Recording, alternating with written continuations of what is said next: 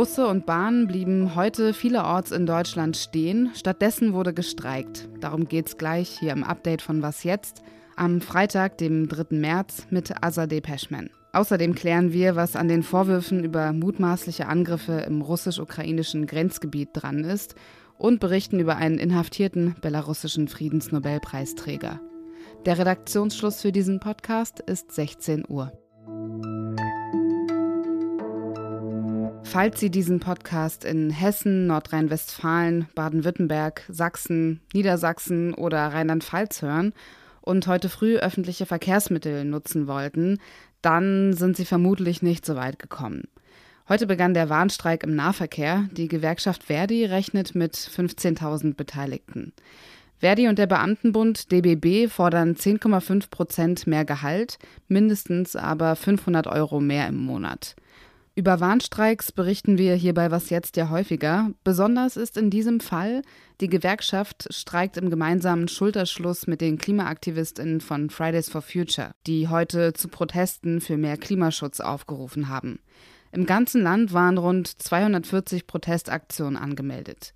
Die Teilnehmenden fordern eine ökologische Verkehrswende und die Einhaltung der Pariser Klimaziele. Die Bundesvereinigung der deutschen Arbeitgeberverbände BDA kritisiert die Gewerkschaft für ihre Kooperation mit Fridays for Future. Das sei eine gefährliche Grenzüberschreitung, so der BDA-Hauptgeschäftsführer Steffen Kampeter. Wer Arbeitskämpfe und allgemeinpolitische Ziele miteinander vermische, gerate schnell auf ein Spielfeld jenseits der deutschen Tarifautonomie. Christine Behle, die stellvertretende Verdi-Vorsitzende hingegen, erklärte, die Ziele der Aktivisten seien mit denen der Gewerkschaften gut vereinbar. Die Gewerkschaft Verdi will kommenden Mittwoch die Warnstreiks auch auf Kitas und soziale Einrichtungen ausweiten. Angeblich kam es im russisch-ukrainischen Grenzgebiet zu Gefechten. Eine Gruppe ukrainischer Saboteure sei in die russische Region Bryansk nahe der Grenze zur Ukraine vorgestoßen, hieß es von russischen Behörden. Wladimir Putin möchte deshalb heute den Nationalen Sicherheitsrat einberufen. Was hinter diesem Vorwurf steckt, das ordnet Michael Thumann, außenpolitischer Korrespondent der Zeit für uns ein. Hallo Michael. Hallo Azadeh. Was ist von diesen Äußerungen über die angeblichen Angriffe im russisch-ukrainischen Grenzgebiet zu halten? Die sind mit allerhöchster Vorsicht zu genießen. Wir müssen einfach wissen, alle Informationen, die wir haben, stammen vom FSB, vom russischen Geheimdienst.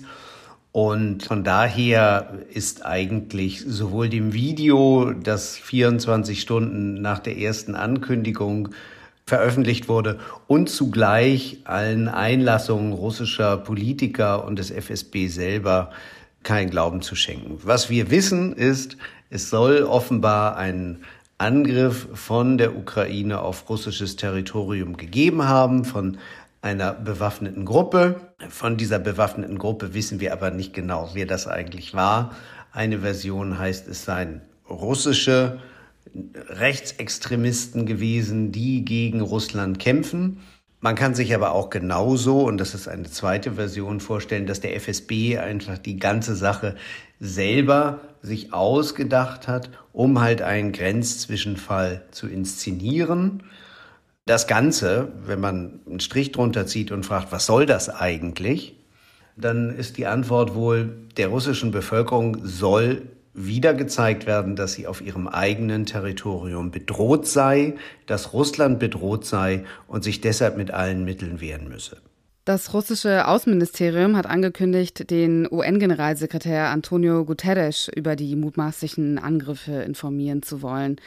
Was erhofft sich Russland davon? Sie erhoffen sich davon internationale Aufmerksamkeit für diese von Ihnen selbst mutmaßlich inszenierte oder zumindest verschärfte Situation an Ihrer Grenze. Damit wollen Sie jetzt auch noch die Weltgemeinschaft äh, belästigen. Und Sie wollen natürlich auch hier wiederum der eigenen Bevölkerung zeigen, dass sie alle Maßnahmen ergreifen, um Russland zu schützen und dass sie vor allem in der ständigen Kritik, die auf Russland einhagelt, wegen des Überfalls auf die Ukraine, wollen sie zeigen, dass sie selber angegriffen werden. Das ist letztendlich das diplomatische Ziel. Das heißt also, sie wollen rechtfertigen, dass ihr Angriffskrieg ein Verteidigungskrieg sei und daher auch nachvollziehbar. Dmitri Medvedev, der ehemalige Kreml-Chef, hat die NATO davor gewarnt, der Ukraine Kampfflugzeuge zur Verfügung zu stellen. Also es geht da um die Übergabe von NATO-Kampfflugzeugen und deren Wartung in Polen. Das käme einem direkten Kriegseintritt der westlichen Militärbündnisse gegen Russland gleich.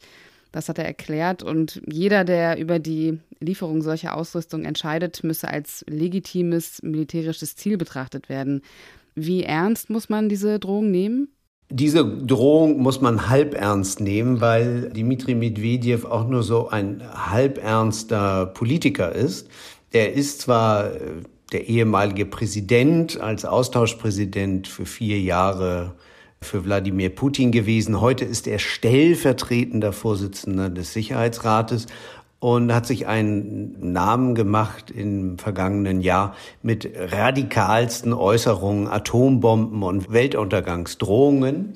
Dieses ist wiederum ein Take aus der Serie von Dmitri Medvedev, ich glaube, man muss davon ausgehen, dass Russland in der Tat äh, eine Stufe in der Empörung hochgeht, wenn tatsächlich Kampfflugzeuge geliefert werden würden. Das steht ja nun noch gar nicht an, aber das wiederum daraus einen Angriff dann auf ein NATO-Land und das wäre ja dann äh, in diesem Fall das Problem, ich kann mir nicht vorstellen, dass Russland ein NATO-Land angreift und den großen Krieg lostritt, nur weil die Ukraine Kampfflugzeuge bekäme. Der Schaden für Russland wäre am Ende viel größer. Und weil es eben nur Medvedev gesagt hat, ist es deshalb meiner Ansicht nach auch nur halb ernst zu nehmen.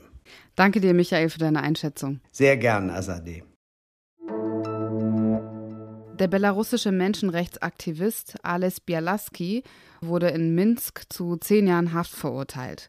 Der offizielle Vorwurf gegen ihn lautet Schmuggel und die Finanzierung öffentlicher Unruhen. Er ist schon seit 2021 in Haft wegen angeblicher Finanzvergehen. Deshalb konnte er im vergangenen Jahr auch seinen Friedensnobelpreis nicht persönlich entgegennehmen. Der Menschenrechtsaktivist weist die Vorwürfe von sich und bezeichnet sie als politisch motiviert. Alice Bialaski hat die Menschenrechtsorganisation Viesna gegründet. Die Organisation dokumentiert Menschenrechtsverletzungen und hilft Folteropfern Anwältinnen zu finden. Deshalb ist die Organisation ins Visier der Behörden geraten und wird von offizieller Seite als kriminelle Gruppierung eingestuft. Neben Bialaski wurden drei weitere Mitarbeiter von Viesna zu langjährigen Freiheitsstrafen verurteilt. Was noch? Ein Welttag wie gemacht für uns, also für was jetzt. Heute ist Welttag des Hörens. In diesem Jahr steht er unter dem Motto Hörvorsorge ab 50, ich gehöre dazu.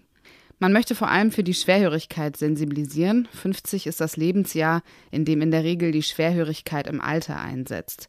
Deshalb lautet die zentrale Forderung, dass gesetzlich Versicherte ab dem 50. Lebensjahr regelmäßig ihr Gehör untersuchen lassen können, als reguläre Vorsorgeleistung, um Schwerhörigkeit im Alter früher zu erkennen. These, Menschen wie ich, die sich permanent mit Kopfhörern abschirmen, bei denen könnte das mit der Schwerhörigkeit im Alter potenziell ein wenig früher eintreten. Und das war das Update für heute. Morgen früh macht an dieser Stelle mein Kollege Ole Pflüger weiter. Ich bin Azadeh Peschman und wünsche Ihnen ein schönes Wochenende.